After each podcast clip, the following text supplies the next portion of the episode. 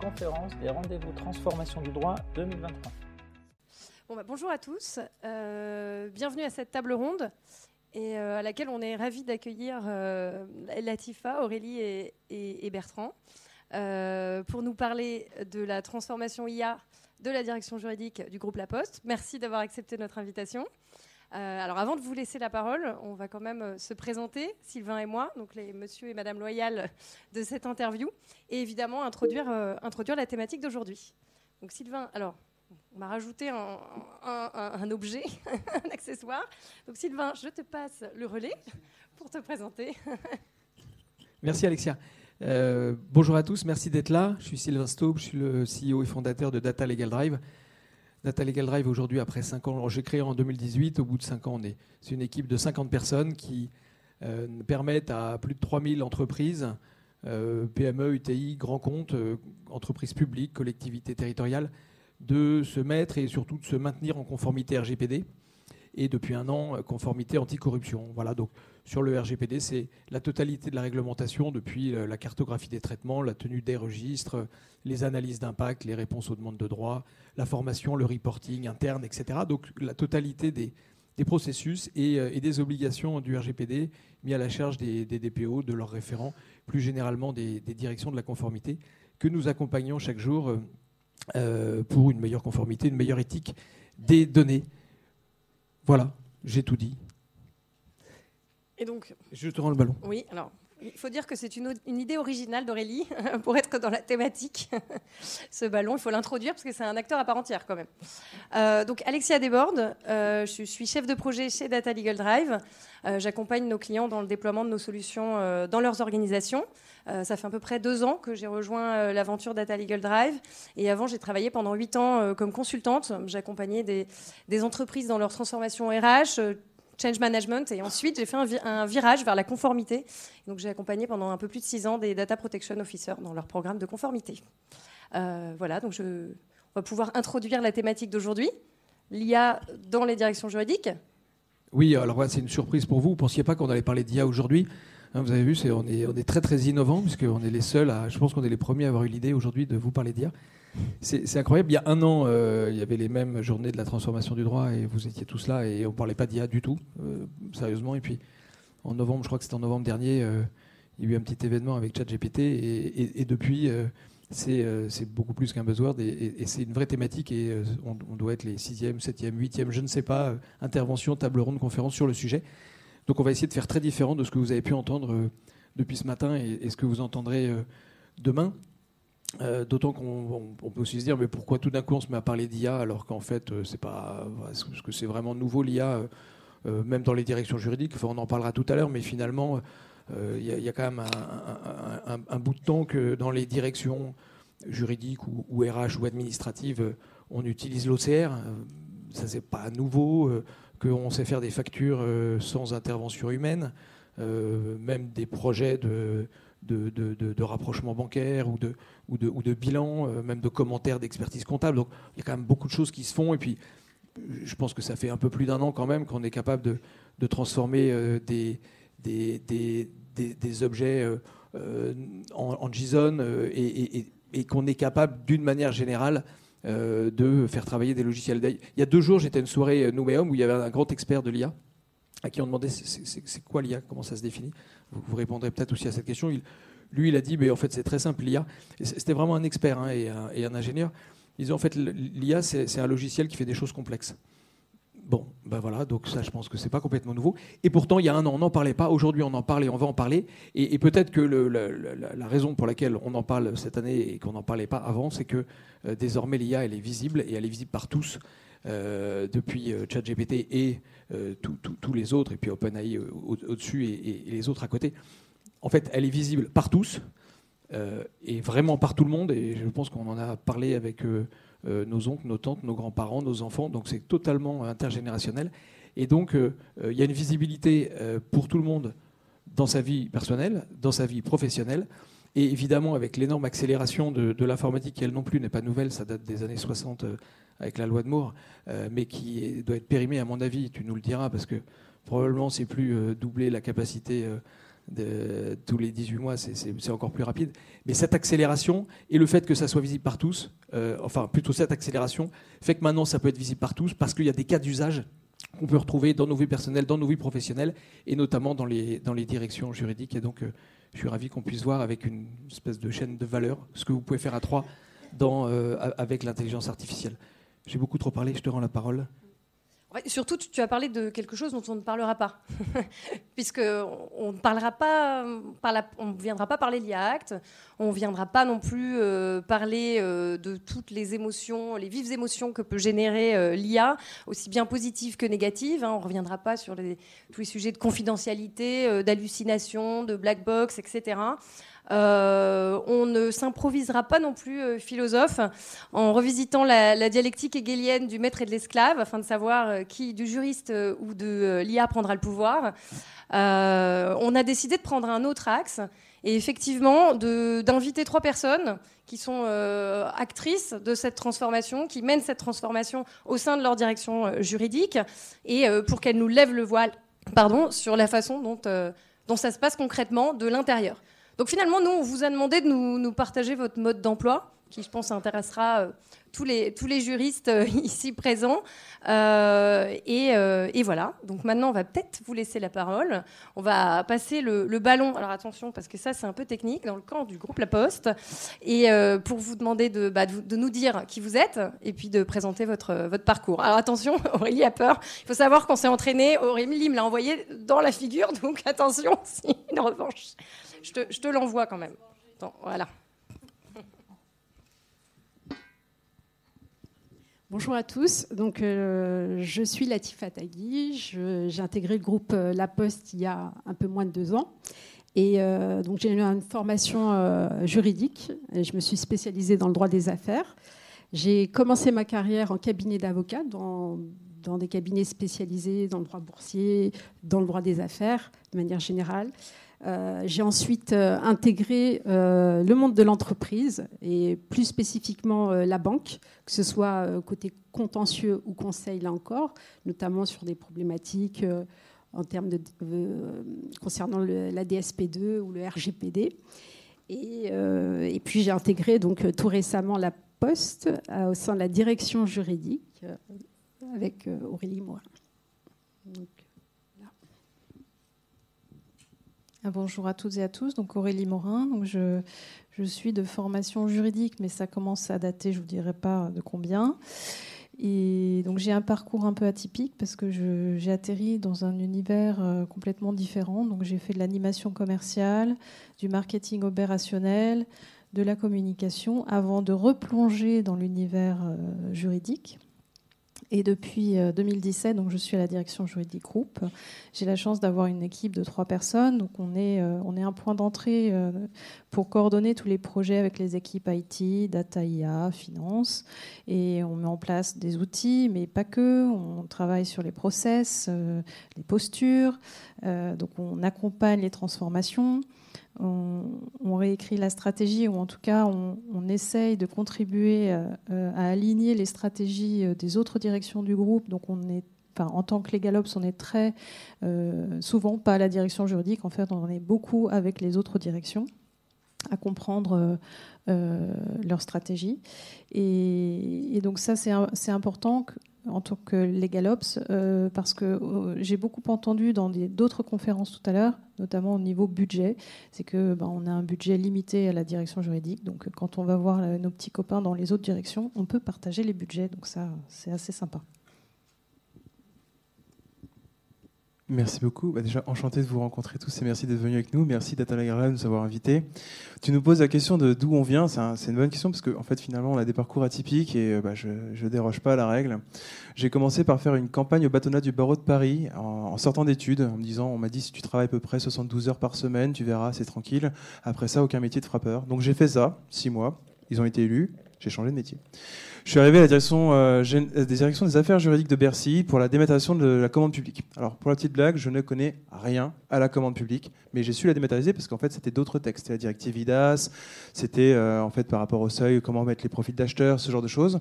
Et suite de quoi, j'ai pu avoir la chance d'aller à la direction générale des entreprises, toujours à Bercy, sur tout ce qui était la stratégie nationale en IA. Donc l'IA, je baigne dedans depuis le rapport Villani, parce qu'en parallèle, je faisais ma thèse, quitte à être fou, et euh, sur la transformation numérique du monde du droit, si jamais, c'est en ligne, c'est accessible, c'est gratuit. Et euh, dans ce cadre-là, en fait, j'ai pu vraiment voir l'enjeu de l'IA au niveau national, voir toutes ces stratégies qui étaient mises en place, tant du volet économique, les questions qu'on voit actuellement dans la presse et dans beaucoup de conférences qu'on vient de faire. On a eu des questions de, j'utilise des IA génératives avec un modèle en open source. Donc toutes ces questions-là, on les abordait déjà à l'époque. C'est assez intéressant de voir que ça prend son temps, mais que ça vient.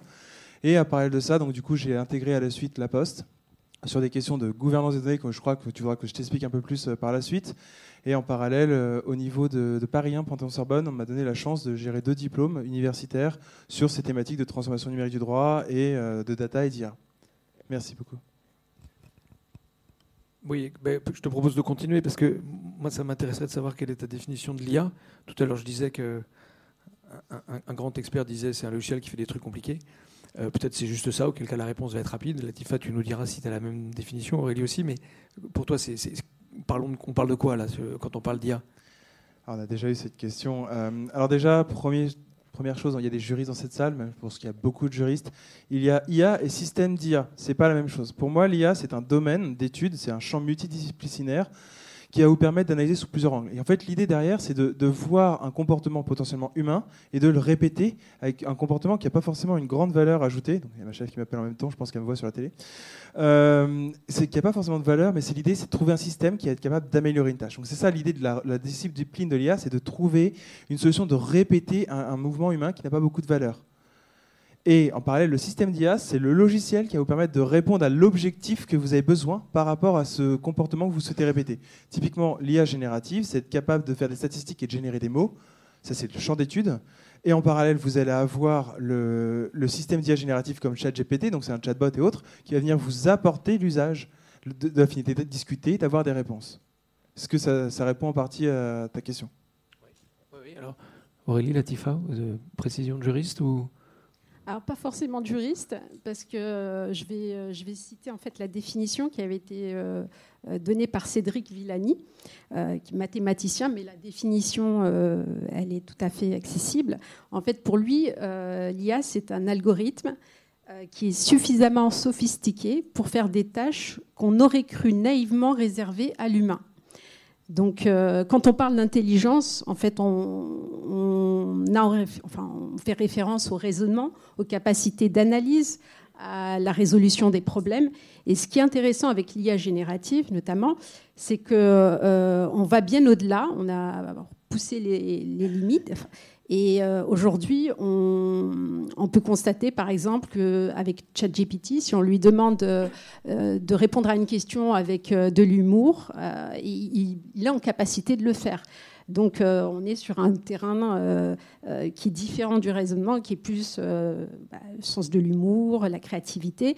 On le, voit aussi sur les terrains, dans le domaine de l'émotion. Aujourd'hui, les IA, elles peuvent, peuvent détecter les émotions sur un visage à partir d'une image, ce qui n'est pas évident du tout, parce que à partir d'un simple critère comme froncer les sourcils, on, peut avoir différentes émotions qui se traduisent. Donc, euh, donc ça, c'est assez intéressant.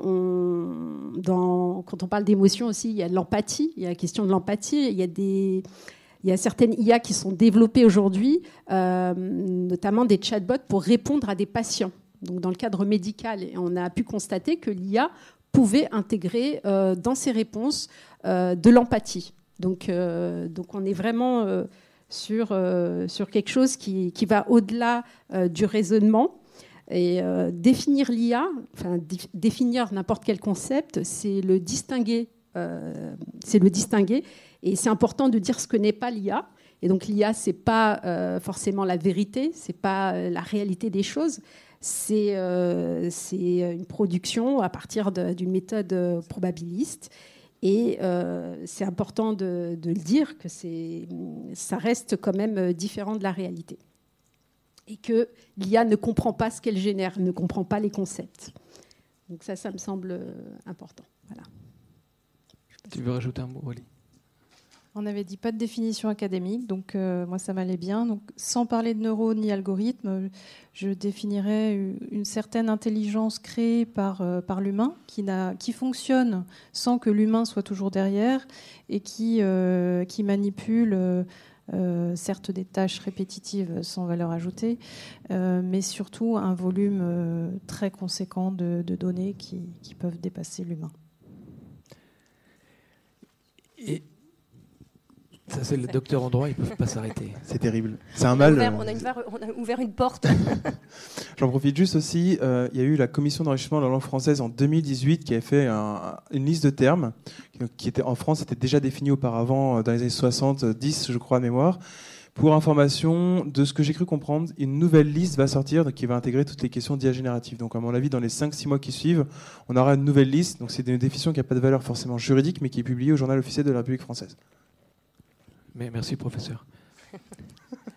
Euh, oui, je voudrais qu'on revienne un peu sur euh, La Poste, parce que quand même, on a, on a, la chance d'avoir euh, trois personnalités du groupe La Poste. Alors, le groupe La Poste, enfin, je sais pas, vous en parlerez mieux que moi, mais le groupe La Poste, c'est un, groupe gigantesque avec énormément d'activités.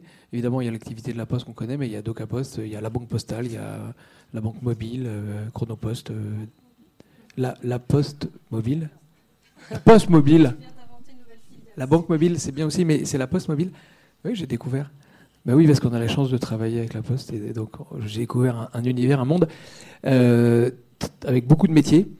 Euh, et, je sais que vous avez des ambitions fortes euh, sur les sujets de pointe, sur les sujets techniques, sur les sujets notamment juridiques. L'ambition de la Poste pour la conformité RGPD, nous, on a pu la, voir, elle est, formidable et elle est déployée.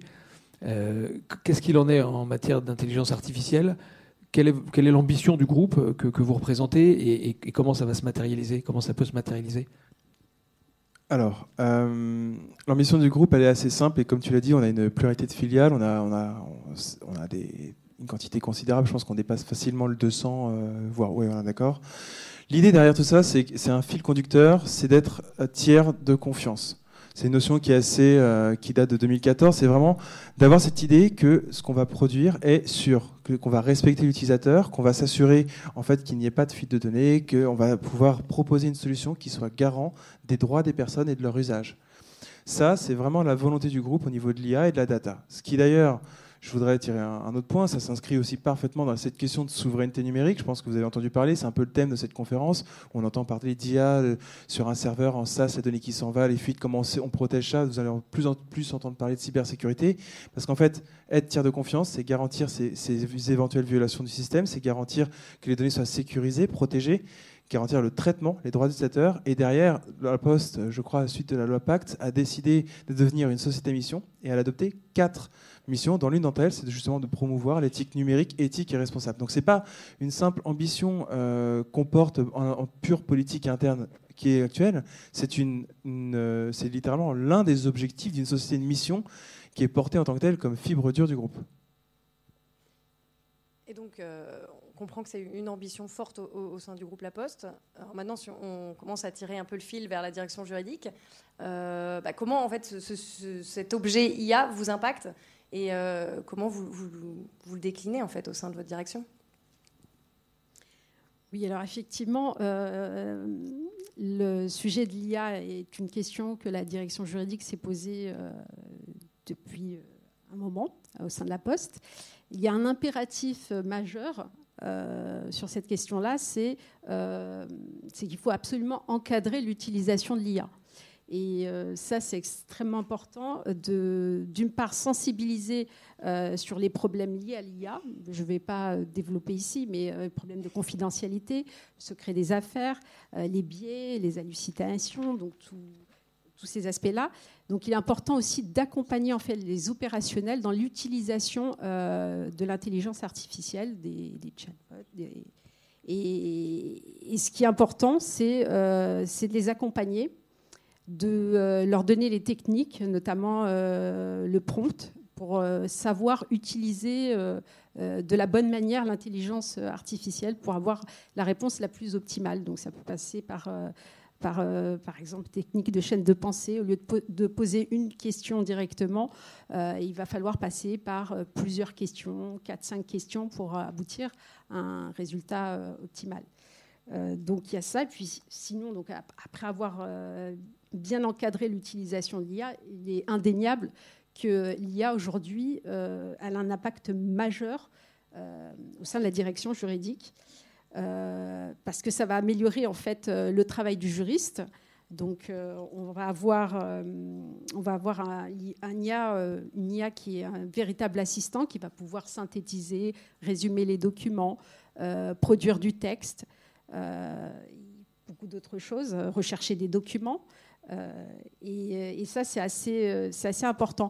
Euh, ce qui est intéressant, c'est que le domaine du droit, un peu comme la comptabilité, c'est un domaine en fait qui, dans lequel il y a beaucoup de process. Donc, la qualification juridique, c'est de la classification.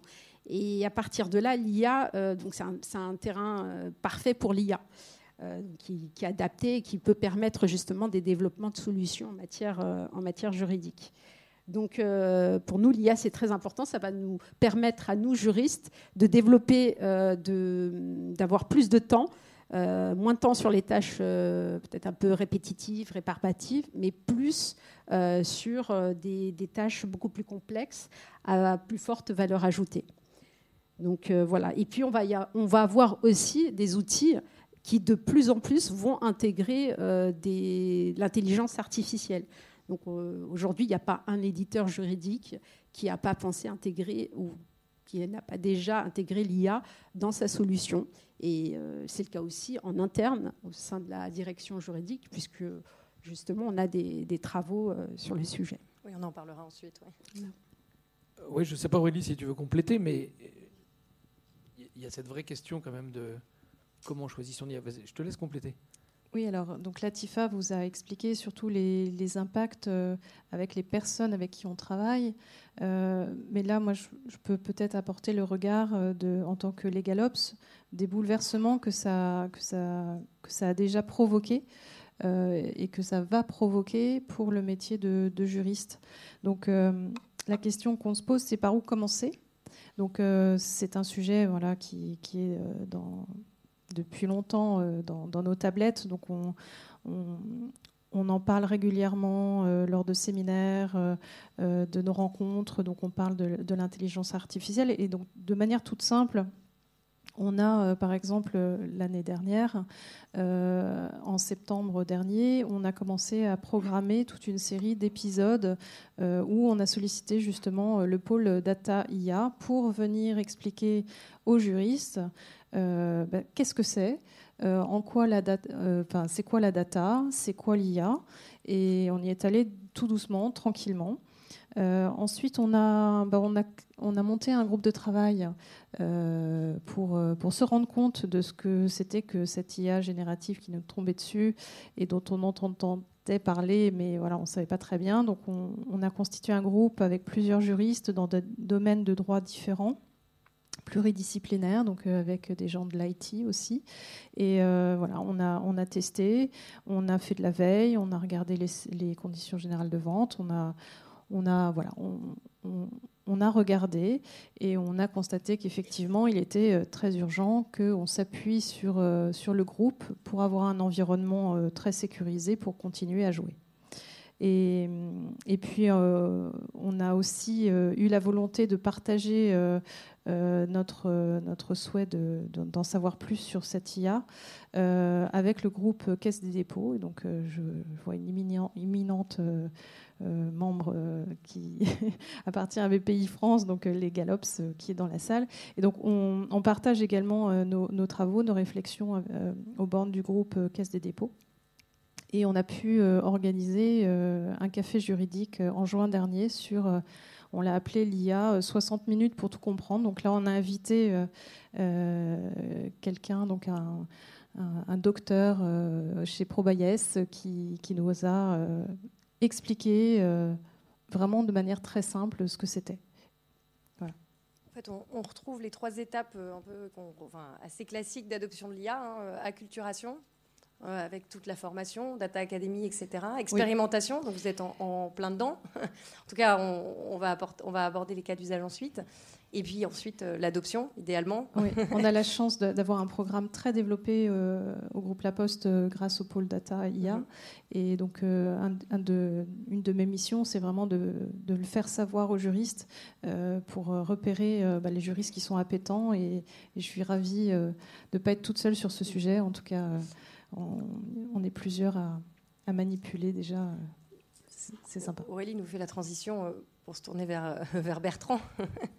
Bah, bah, oui, moi j'aimerais comprendre en tant que responsable de la gouvernance des data et si tu oublies ton côté juriste, euh, est-ce qu'il y a des freins? Est-ce que tu vois des freins, des limites euh, Ou est-ce que sky is the limit? Comment tu interviens d'ailleurs dans toutes ces réflexions qui sont finalement des réflexions propres aux directions juridiques? Alors, il y a deux questions dans ce que tu me demandes. Les freins, les limites d'une part, je vais répondre en deuxième temps, et comment j'interviens dans le process? Alors, ce que j'aime beaucoup dans le titre de responsable gouvernance des données, c'est que ça veut rien dire. C'est-à-dire que je suis en permanence appelé par des gens qui pensent que je fais de la gouvernance des données, du data management, ce qui n'est pas du tout mon cas.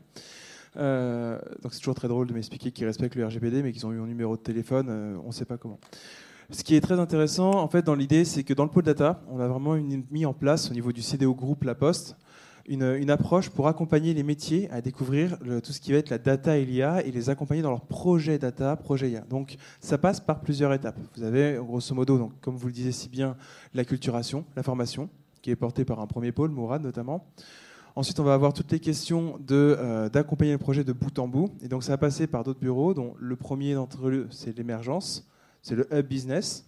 Ensuite, vous allez avoir ce qu'on appelle la qualification. Donc là, ça va être plus porté au niveau de la DAMA, qui est un bureau qui va analyser en fait comment le projet est viable, quelles sont les données, comment elles sont traitées. Et après, vous allez passer en, POC, en expérimentation, en industrialisation, puis en mise sur le marché.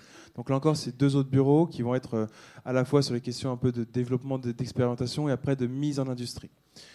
Euh, dans le cadre en fait de nos relations avec Aurélie au pôle data, c'est vraiment je me suis toujours pas présenté. Donc moi, j'appartiens à un autre bureau bonus Joker qui s'appelle VSD, de son petit nom, pour vendredi, samedi, dimanche, pour ceux qui connaissent dans la salle. Sinon, c'est valorisation stratégique des données.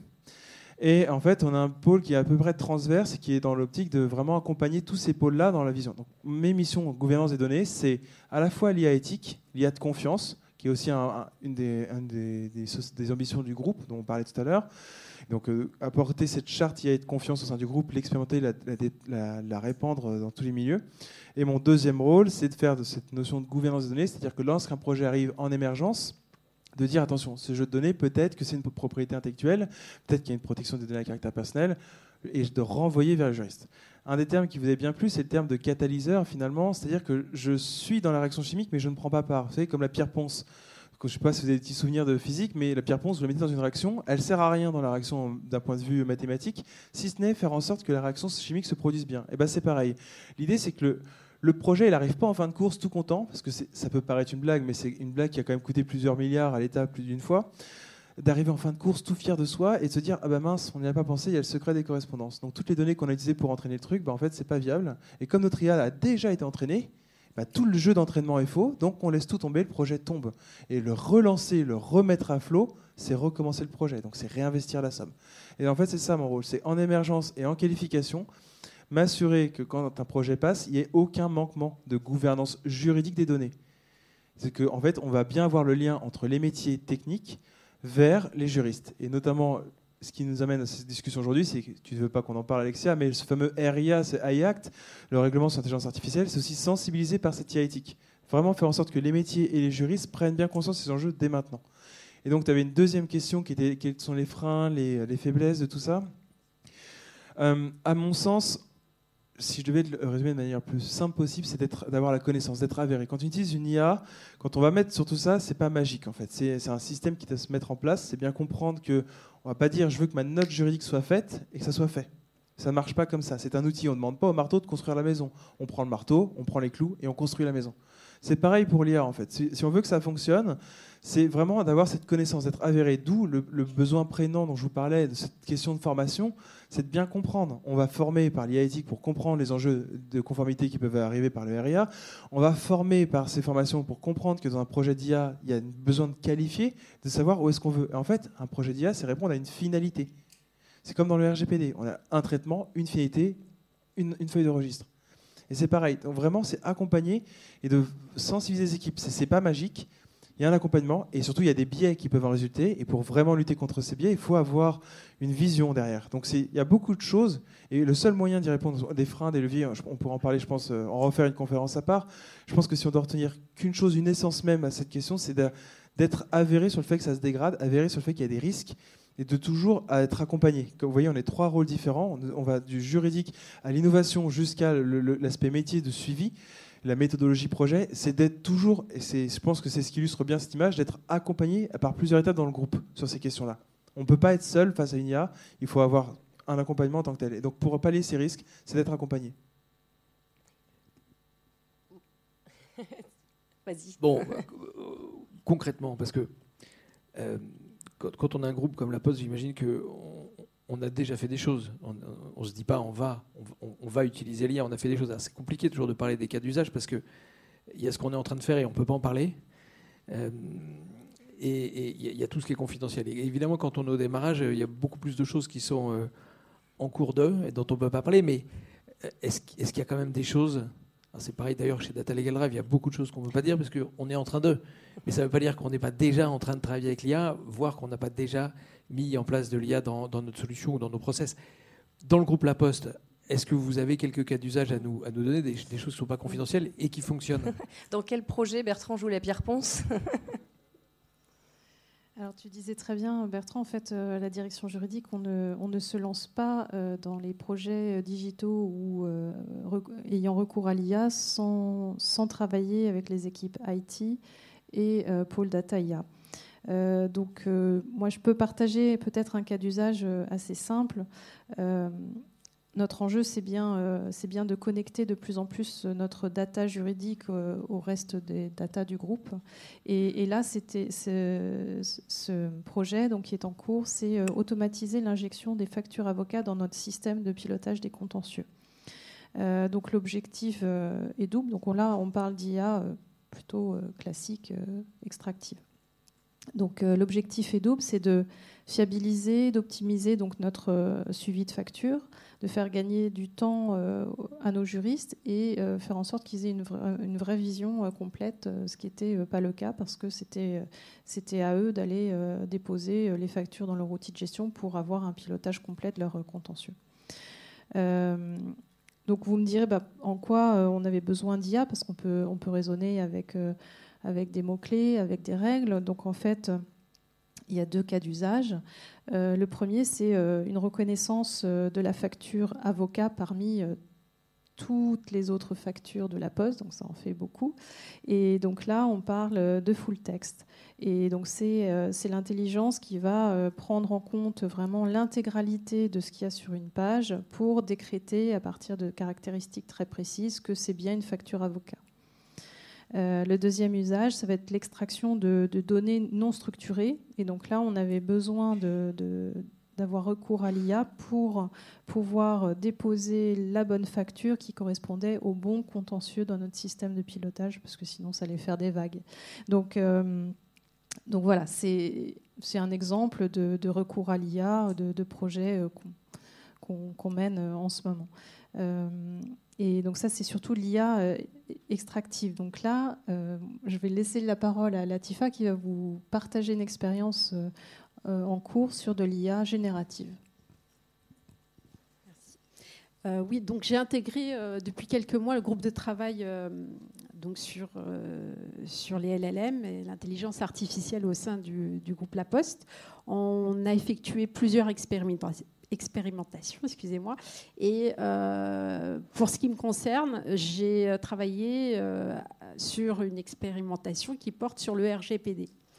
Donc l'idée, c'était euh, de créer une sorte de chatbot qui, à partir d'une requête très précise, va pouvoir trouver le document qui est pertinent pour apporter une réponse à la question.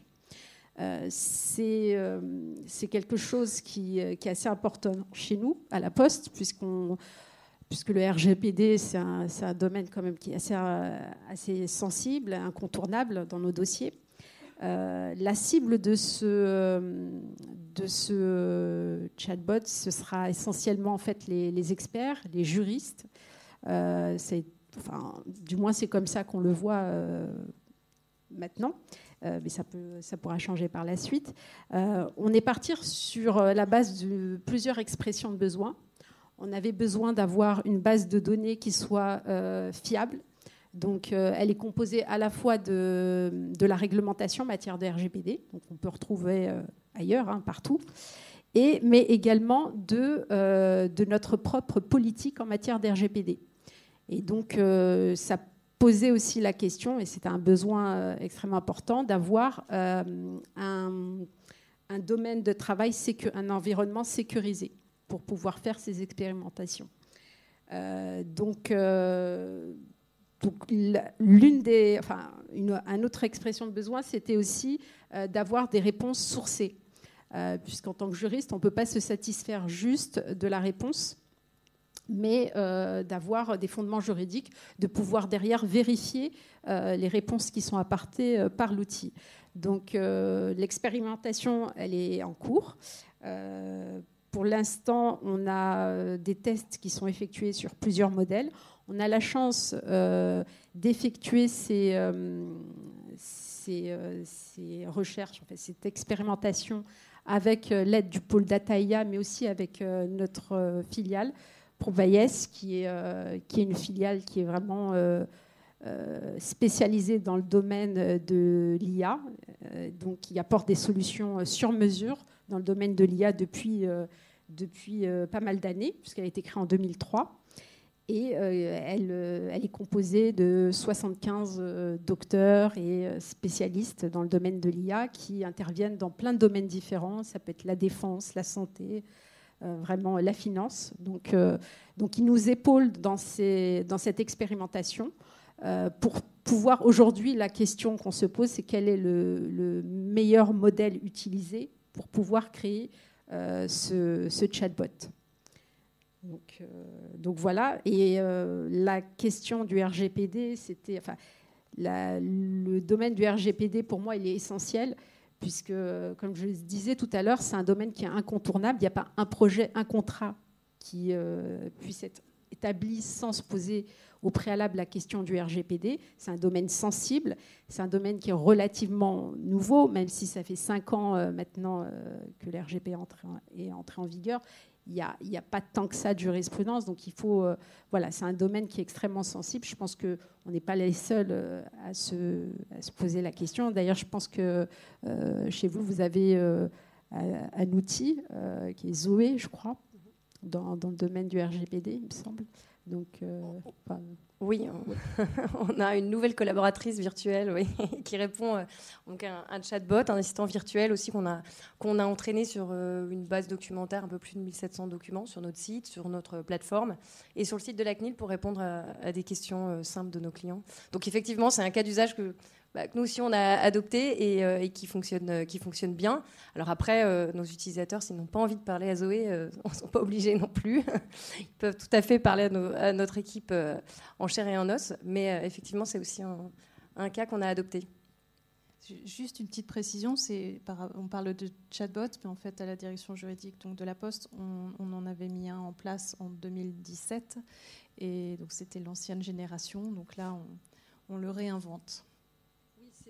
C'est vrai. Alors, on avait effectivement un chatbot, mais qui était alimenté par les juristes. Donc, euh, les questions étaient formulées par les juristes, les réponses également. Euh, là, l'idée avec l'IA, c'est vraiment euh, de, s'appuyer sur cette sur l'intelligence artificielle pour pouvoir produire les réponses sans le travail quand même rébarbatif et important de, de, rédiger tout en fait par les juristes. Euh, et ce qui est intéressant, c'est de faire une analyse comparée entre les réponses qui seront apportées justement par le chatbot et euh, l'outil euh, sur lequel se fera l'expérimentation. Pour voir si on arrive à peu près au même résultat, voire de meilleurs résultats avec l'IA. Donc on, est en train de voir ça. Merci, merci à vous trois, Aurélie, Latifa, Bertrand. Merci à vous et bonne fin de journée. À bientôt.